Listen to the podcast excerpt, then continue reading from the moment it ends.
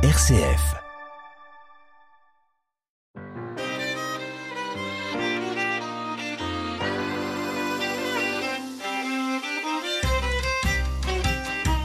L'Épître aux Hébreux, rédigé au 1er siècle, sans doute par un juif hellénisé cultivé, est un texte qui a fait l'objet de lectures contrastées, pour une justification ou au contraire une récusation du sacrifice. Les destinataires de la lettre sont des membres du peuple de Dieu qui ont fait l'expérience du pardon rendu possible grâce au sacrifice parfait du grand prêtre.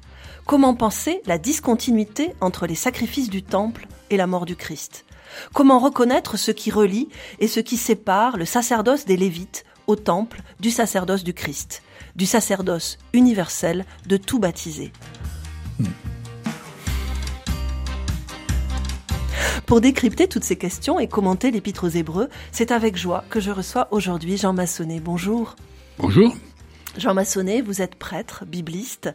Vous avez enseigné à l'Université catholique de Lyon, où vous avez été le directeur euh, du Centre chrétien pour l'étude du judaïsme. Mmh. Euh, vous êtes l'auteur d'un ouvrage de commentaires de l'Épître aux Hébreux, publié aux éditions du Cerf mmh. en 2016. Euh, un ouvrage clair, complet. C'est un commentaire passionnant dans lequel je me suis plongée avec des moments de synthèse, d'interprétation, et puis également un éclairage verset par verset, très patient. Hein. alors, avant de, de commencer cette entretien, je voudrais prendre quelques instants pour rendre hommage au père Michel Remaud qui euh, nous a quittés le 24 mai 2021 au soir de la Pentecôte. Euh, Michel Remaud est né en 1940, était père de Chavagne, docteur en théologie, spécialiste de la tradition orale vivante hein, du, du, judaïsme. Il a vécu de longues années à Jérusalem. Il a créé l'Institut Albert de Courtrai qu'il a dirigé jusqu'en 2016 et il a reçu le prix euh, de la JCF en 2010, Michel Remaud était une grande figure de l'amitié judéo-chrétienne. Mmh. Euh, vous le connaissiez très bien, euh, euh, Jean Massonnet. Oui, bien sûr. Et ce que vous avez dit de lui est tout à fait vrai. Hein. Il nous a, il a beaucoup apporté pour pour montrer comment notre foi chrétienne s'enracine et dépendante du sens de la parole portée dans le dans le peuple juif. Hein. Il a fait par exemple un, un petit un livre assez bien agréable, bien facile à lire, enfin bien clair, sur Évangile et tradition rabbinique, qui montre comment dans, dans l'Évangile on a un tas de choses, euh, d'aspects. Quand Jésus dit pas un iota ne sera supprimé, mais on trouve ça exprimé dans la tradition juive aussi par une, de, de, de façon tout différente et plus tard, mais c'est la même chose qui est dite. Ou alors aussi un autre détail, comment la, la, la femme qui avait des flux de sang qui étaient courbés, là, qui, qui s'approche de Jésus, et qui, euh, et qui touche la, la, frange de son vêtement, un hein, la frange de son vêtement, en fait, c'est... Mais pourquoi ça?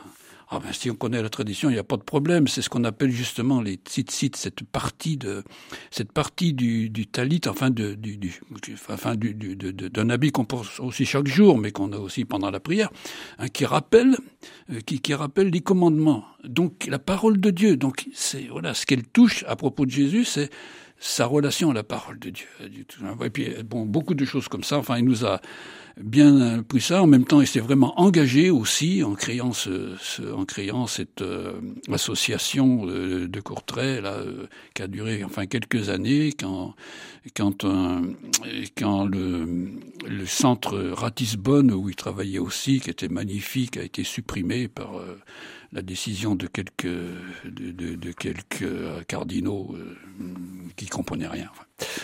Voilà, donc il a, il, a, il a porté tout ça et on lui doit beaucoup. On lui doit beaucoup. Oui. Donc nous rendions euh, hommage au père Michel Remaud, euh, euh, important donc pour l'amitié euh, judéo-chrétienne, que sa mémoire soit bénie. Oui. Mmh. Alors, nous allons évoquer aujourd'hui le chapitre 8 euh, de l'épître aux Hébreux, avec un point capital mmh. euh, de cet exposé, la situation du Christ comme grand prêtre. Alors, un mot peut-être pour commencer, pour nos auditeurs, un mot rapide sur l'objectif de cet épître. Oui, l'objectif, très bien. Il faut d'abord commencer par là, effectivement. Hein. Donc, euh, ce monsieur, dont on ne connaît pas le nom, écrit toute une lettre à une communauté hein, pour leur montrer que le Christ, que Jésus, hein, en, quel, en, lequel ils croient, auquel ils sont attachés, euh, n'est pas uniquement le Messie d'Israël, parce que ça, c'est une chose entendue. Hein. Il est fils de, la tribu de Judas. Jésus-Christ, d'ailleurs, c'est Messie. Donc, euh, mais il va, il doit accomplir aussi, réaliser, prendre sur lui une ligne importante de cette tradition juive vivante qui est le sacerdoce. Et là, euh, ça pose un problème parce que euh, eh bien, le sacerdoce, il est réservé à la lignée de Aaron, la lignée du frère de Moïse, hein, qui, on ne peut être prêtre que dans cette lignée. Or, lui, il n'est pas de là. Donc, il va falloir quand même, euh, parce que ça ne peut pas être autrement, montrer qu'il reprend quand même toute cette euh, tradition-là.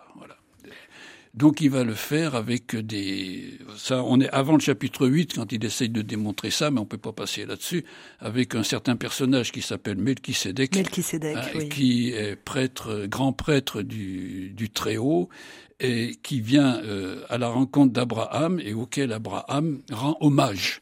Il lui donne la dîme. Donc il le prend, il le, il le considère comme un grand prêtre, comme un prêtre au-dessus de lui. Donc, euh, ce, ce Melchisedec, euh, qui, qui, qui n'a ni père ni mère, enfin, il arrive là comme une sorte d'ovni, puis il repart, euh, il représente un sacerdoce transcendant. Donc, surtout que, disons, on le trouve déjà dans le chapitre, dans le psaume 110, hein, où il est dit au Messie, hein, euh, siège à ma droite jusqu'à ce que je pose tes ennemis, face de tes ennemis l'escabeau de tes pieds. Et quelques versets ensuite, il lui dit, tu es prêtre selon l'ordre de Melchisedec. Alors il va chercher ce qu'on dit de ce Melchisedec dans les actes des apôtres, pardon, dans, le, dans, dans, dans, la Genèse, et puis, euh, et, puis il trouve, il trouve que ce Melchisedec, il représente quelque chose de transcendant, Hein, et, que qu'on peut appliquer à partir du psaume 110. Hein, tu es siège à ma droite comme Messie, hein, tu, hein, et, mais tu donc et tu et tu es prête selon l'ordre de Melchisedec, selon cette image de Melchisedec qu'on trouve dans la Bible. Alors il y a un basculement, euh, c'est euh, c'est la situation donc du Christ comme grand prêtre, hein, mmh. Jésus grand prêtre, qui met le, le, peuple en relation avec le divin, donc l'affirmation d'un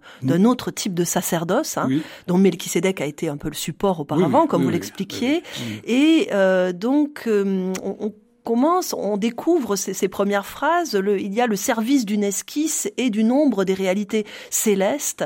Euh, alors, comment se passe ce, renversement? Après avoir exposé euh, de façon beaucoup plus détaillée et précise que moi ce que je viens de dire en quelques mots, hein, c'est cette grandeur du cette grandeur du, du, du, grand prêtre que nous avons, selon l'ordre de Melchisédek, Jésus rendu parfait, on pourra y revenir.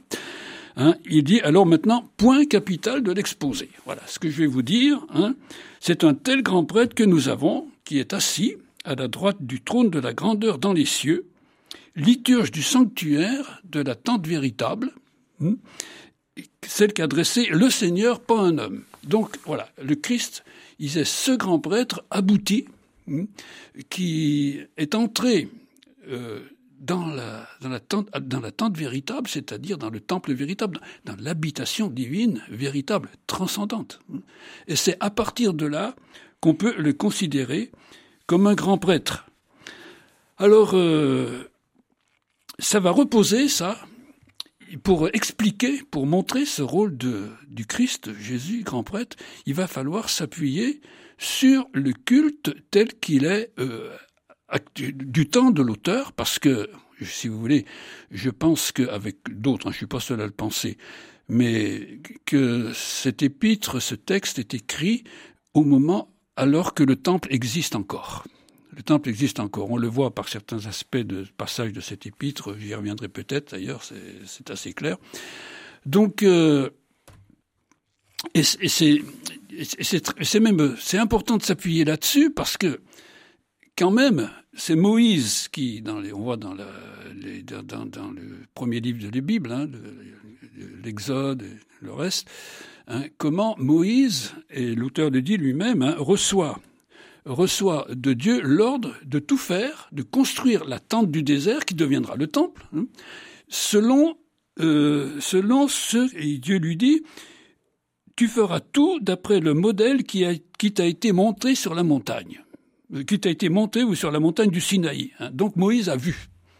il a vu et, ma foi, il reproduit, comme il peut, hein, de façon imparfaite, mais il reproduit, on va dire, comme des ombres et des esquisses de ce qu'il a vu, hein, de ce qu'il a vu dans le ciel.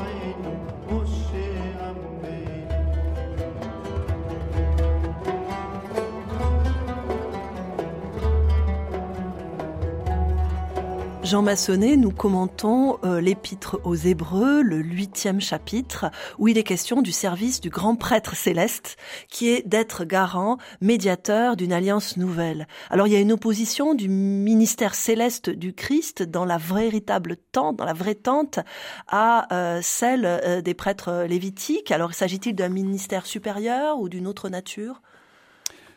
Bon, alors, disons, ça va être l'image qui va porter tout ça, c'est vraiment le culte juif tel qu'il existe. Mais en même temps, il va montrer que ce culte juif, il a besoin d'aboutir. Il a un but. Et ce but, le réalise-t-il vraiment en plénitude? Eh bien, il va dire que, bah non, pas tout à fait quand même. Hein. Il va dire que, par exemple, ce, ce temple, cette tente du désert construite par Moïse à partir de ce qu'il a vu de façon dans le ciel, hein, transcendante. Et puis le temple réel, le culte réel, il est bien fonction de ce que Dieu a montré à Moïse, mais ça ne va pas aller jusqu'au bout. Et ceci, on le voit en particulier, il va le démontrer en particulier par euh, ce qui se passe à la fête du Kippour.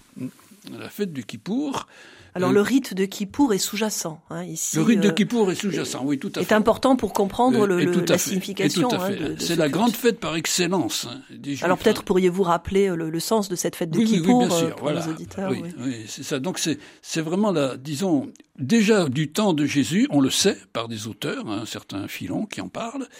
Euh, c'est comme aujourd'hui, on peut dire que c'est la fête qui rassemble tous les juifs, hein, même ceux qui pratiquent pas du tout par ailleurs. Hein, mais là, on vient. En réalité, la vraie fête, hein, c'est le Shabbat. Hein. Mais bon, euh, comme chez nous, ce serait le dimanche. Hein. Mm. Mais bon, Kippour, c'est ce qui ressemble. Pourquoi? Pour quelle raison profonde? Enfin, j'essaye, moi, de, comprendre, et je crois que ben, Kippour, c'est la fête du pardon. C'est la fête du pardon. Et on peut, on peut euh, disons, faire l'expérience d'un véritable pardon de Dieu euh, conditionné par une conversion toujours. C'est pour ça que le, gros problème, hein, c'est d'être délibéré, d'être libéré de sa culpabilité. Hein, la culpabilité fait du mal. Ça devient du repentir, ça devient une ouverte à la vie, et c'est autre chose. Voilà le sens de cette fête. Alors comment elle se fait? Cette fête, c'est le grand prêtre qui est le one man euh, one man show. Hein, il y, a que lui là. Hein, le grand prêtre à droite, c'est lui qui, est au centre de tout. Donc sa fonction sacerdotale euh, est très importante là dans Bien ce sûr, pour le pardon. Hein, pour, le, pardon. Alors, il y aura différentes, euh, euh, différents moments de ce pardon. Il va d'abord l'exprimer, ce pardon de Dieu, hein, d'abord pour lui. Hein. il va l'exprimer pour lui, et puis, euh, je peux peut-être dire la, prière qu'il dit. oui. alors, de grâce Seigneur, j'ai commis l'iniquité, je me suis révolté, j'ai péché devant toi, moi et ma maison. De grâce Seigneur, Pardonne les iniquités, les révoltes et les péchés par lesquels je me suis rendu inique, révolté, pécheur, devant toi, moi, ma maison, comme il est écrit dans la loi de Moïse son serviteur, car en ce jour il fera l'expiation sur vous, le grand prêtre, hein, pour vous purifier de tous vos péchés, vous serez purifiés en présence du Seigneur. Et le peuple répondait, Béni soit à jamais le gloire de son nom. Alors, toutes les fois qu'il disait Seigneur, il prononçait le nom euh, le nom sacré, le, tétragramme, hein, que, que ah dans nos Bibles, vieilles Bibles, alors là on traduisait par un nom qu'il faut pas dire, hein, il y avait tout ça, mais non, hein, c'est le Saint béni soit-il, on le prononce pas. Voilà. Donc on se, on se prosternait chaque fois. Euh, Donc c'était une manière d'entrer en contact déjà, rien que d'oser prononcer le nom, c'était déjà un contact avec euh, le Seigneur dans la demande de pardon. Et il y avait deux autres demandes de pardon pour l'ensemble des prêtres, donc il commençait d'abord pour eux, vous voyez, et puis ensuite pour tout le peuple. Pour tout le peuple. Alors, il y avait autre, autre rite, c'était l'entrée du grand prêtre dans le Saint des Saints, dans le local vraiment où censé, était censé être le lieu de la présence divine qui se restreignait là, dans, ce, dans cet endroit. Et il arrivait avec la contrition de tout le peuple, et la sienne d'abord. Alors, il y avait une entrée où il, remplissait, il arrivait avec les le, charbon de, l'autel, plus de l'encens, et il faisait fumer cet encens dans le Saint des Saints qui se remplissait d'encens, c'était la nuée. Alors ça, c'était assez, exceptionnel, c'était euh, une, fois, par, an, hein, c'est ça C'était une fois par an, oui, oui, oui. Il rentrait une deuxième fois avec le sang qui avait été du, taureau, qui avait été immolé pour le, exprimer le, pardon des prêtres. C'est, c'est, c'est intéressant de savoir. C'est d'abord les prêtres qui pêchent les premiers. C'est, c'est bon, euh, on peut, en tirer des conséquences.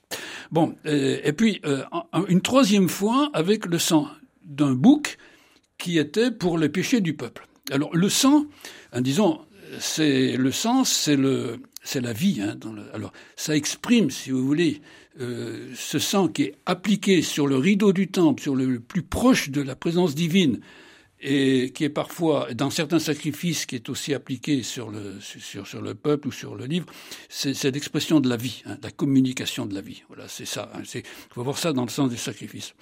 Donc, euh, vous voyez, cette, fête de Kippour était vraiment le lieu où on pouvait faire l'expérience du pardon.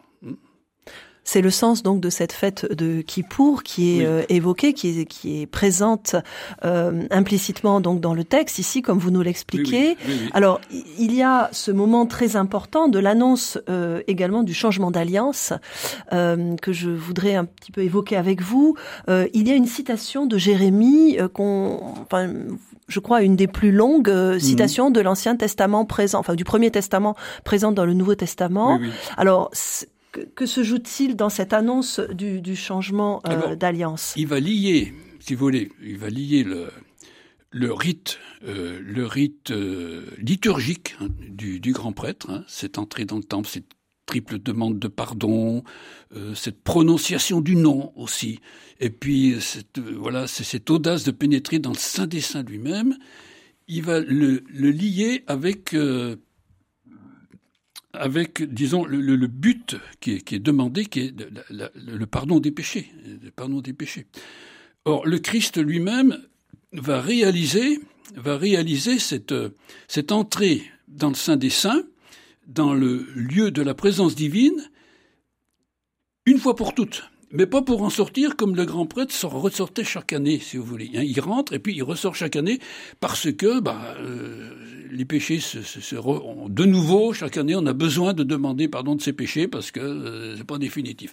Le Christ le fait une fois pour toutes, une fois pour toutes, et alors c'est ainsi qu'il peut nous proposer de d'entrer dans ce qui est exprimé dans cette alliance, euh, dans cette alliance annoncée par Jérémie qui Jérémie qui se rend compte euh, comme euh, prophète, qui voit qu'Israël euh, c'est bien difficile. Enfin, ils ont de la peine à se convertir, ça va pas tout seul. Hein, le péché leur est accroché à la peau comme les comme les les, dessins, enfin les, les, décorations d'une panthère sur sa peau. Ça, ça tient tout. Donc il annonce que Dieu se débrouillera pour donner vraiment, écrire la loi sur leur cœur. Eh bien, le Christ, disons, il réalise cette alliance-là. Voilà, hein, cette alliance-là. Et dans tout un passage central de l'épître, là du chapitre 8 à 10, hein, qui, qui va traiter de, cela, du rôle du grand prêtre, il reprend à la fin, il reprend à la fin cette belle prophétie de Jérémie qui est donnée d'abord au début du chapitre 8, en, en, total, hein, il, y a, il, y a, il, y a, il y a dix lignes sur mon texte. Et il une longue à la fin de Jérémie. pour dire que la, la solution, Dieu ne se souviendra plus du péché. Il ne se souvient plus du péché. Donc le péché disparaît, c'est difficile à comprendre, mais il disparaît dans la pensée de la transcendance divine. Il n'y a plus, il n'y a plus rien. Donc c'est vraiment le pardon définitif. Il va dire en plus, eh bien maintenant, s'il n'y a plus, s'il n'y a plus, eh ben, euh, il faut, euh, il n'y a plus besoin des sacrifices, quoi. Il n'y a plus besoin des sacrifices. Donc les sacrifices juifs qui avaient tout ce sens profond, et souvent qui va, qui, va, disons, qui va décrire de façon parfois qui pourra sembler pour certains un peu négative. Hein. Euh, il dit quelque part d'ailleurs, le, disons, le sang, le, le sang, c'est pas le sang qui, qui, permet de pardonner les péchés. Moi, tout le monde est d'accord, ça, les Juifs le sont aussi. Hein, d'ailleurs, dans la fête de Kippour, si on veut euh, être, vivre ce pardon, euh, il s'agit de, pour qu'il soit vrai ce pardon, il s'agit de se réconcilier effectivement avec ses frères si on a un problème. Donc là, euh, c'est important.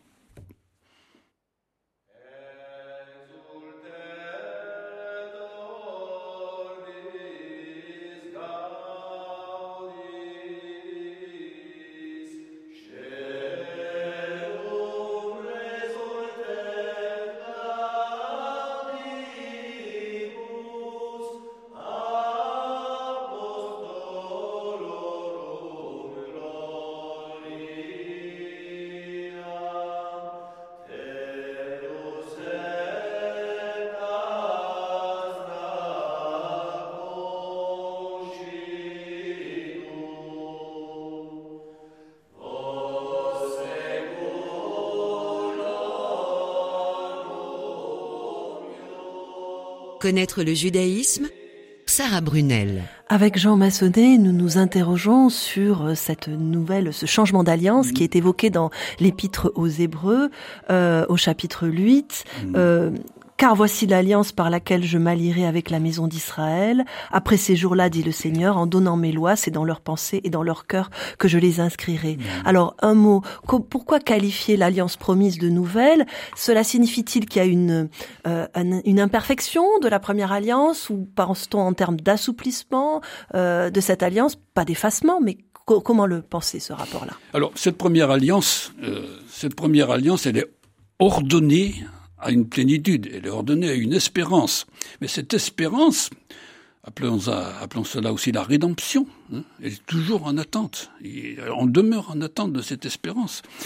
Et l'auteur va présenter euh, cette euh, vie juive, cette espérance juive à travers le culte, hein, comme, euh, comme quelque chose qui est une ombre des biens à venir, une annonce, mais pas l'image même, mais pas l'image même. Voilà. Hein. Cette annonce donc permet de, penser, euh, non pas vous dites une annonce, mais pas l'image même. Ça signifie que c'est sur le fond de cette liturgie juive que euh, cette annonce peut être faite, peut être comprise. C'est basé dessus. Voilà, c'est basé dessus. Faut pas le, faut pas le rejeter, mais ça amène à quelque chose de transcendant, de d'autre. Oui, et ça c'est d'une euh, d'une grande actualité. Euh, je me permets de faire ce commentaire pour mhm. montrer bien que euh, le judaïsme est bien vivant et qu'il y a eu un certain danger d'une théologie chrétienne de de la substitution qui a conduit à un certain rejet. Je pourrais citer à ce titre tous les les éléments qui ont pu conduire à l'amitié judéo-chrétienne. Le pape Jean-Paul II qui parlait à Mayence en 1980 de l'ancienne alliance qui n'a jamais été abrogée par Dieu. Ce, point signalé par le Jean-Paul II était très, voilà, très important. Que va dire l'auteur Il va dire qu'il y a pour les pour ses auditeurs, pour ceux à qui il écrit, qui sont des juifs devenus chrétiens, il va dire pour nous maintenant ce qu'a fait le Christ, il faut se tourner, il faut se tourner vers ce qu'il vers vers l'œuvre qu'il a accomplie. D'ailleurs, euh, il y a un petit texte que je vois aussi qui est à la fin de, ce grand, de cette grande démonstration du Christ grand prêtre, hein, au chapitre 10. Hein. Euh, dans les sacrifices et dans même Kippour, il y a les rappels des péchés qu'on a fait. C'est vrai qu'on se rappelle des péchés. Il y a plus que ça, il y a le pardon. Mais lui, il va, il essaye de dire pour ses, pour ses auditeurs, écoutez, maintenant il faut se tourner vers ce qu'a fait le Christ. Hmm. C'est là qu'il faut euh, aller voir. Le sang des taureaux et des boucs, euh, c'est pas ça qui enlève les péchés. Ben, les juifs le savent aussi, hein, c'est ça.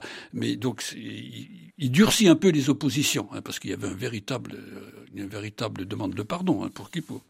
Alors, il montre le Christ qui vient, qui arrive dans le monde.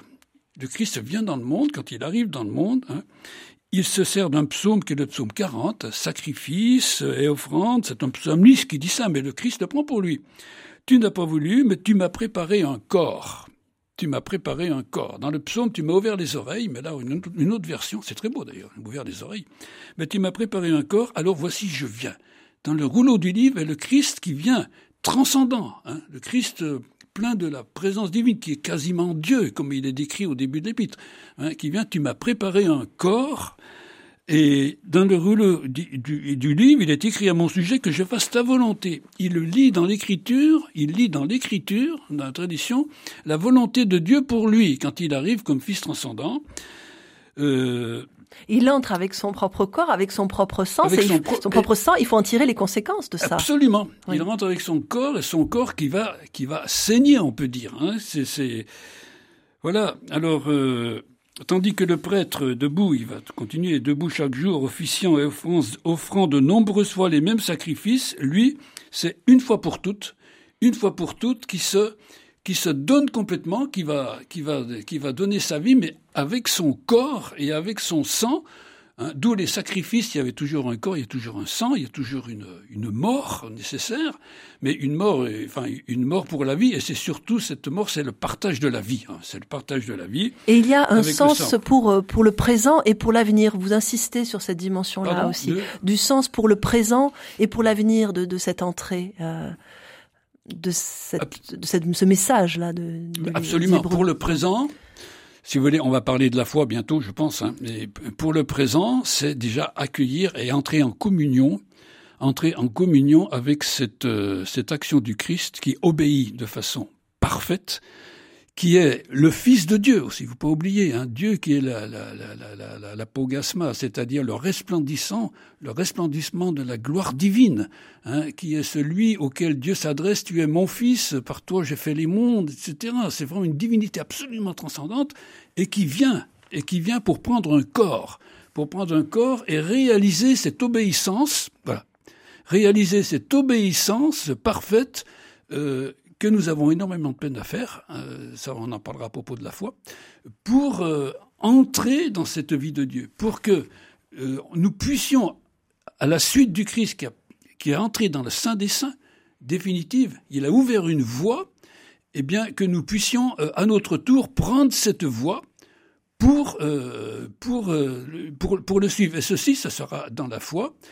Mais il dit d'ailleurs quelque part que cette disons, cette voie est, réalisée par le Christ, mais elle n'est pas encore manifestée. Le jour où elle sera manifestée, ça sera la rédemption absolument définitive. C'est difficile à se représenter. Il hein, faut aller voir ce qu'il dit de la Jérusalem céleste, etc. C'est vraiment la fin des fins. Euh, mais pour l'instant, euh, pour l'instant, on, on l'apprend dans la foi.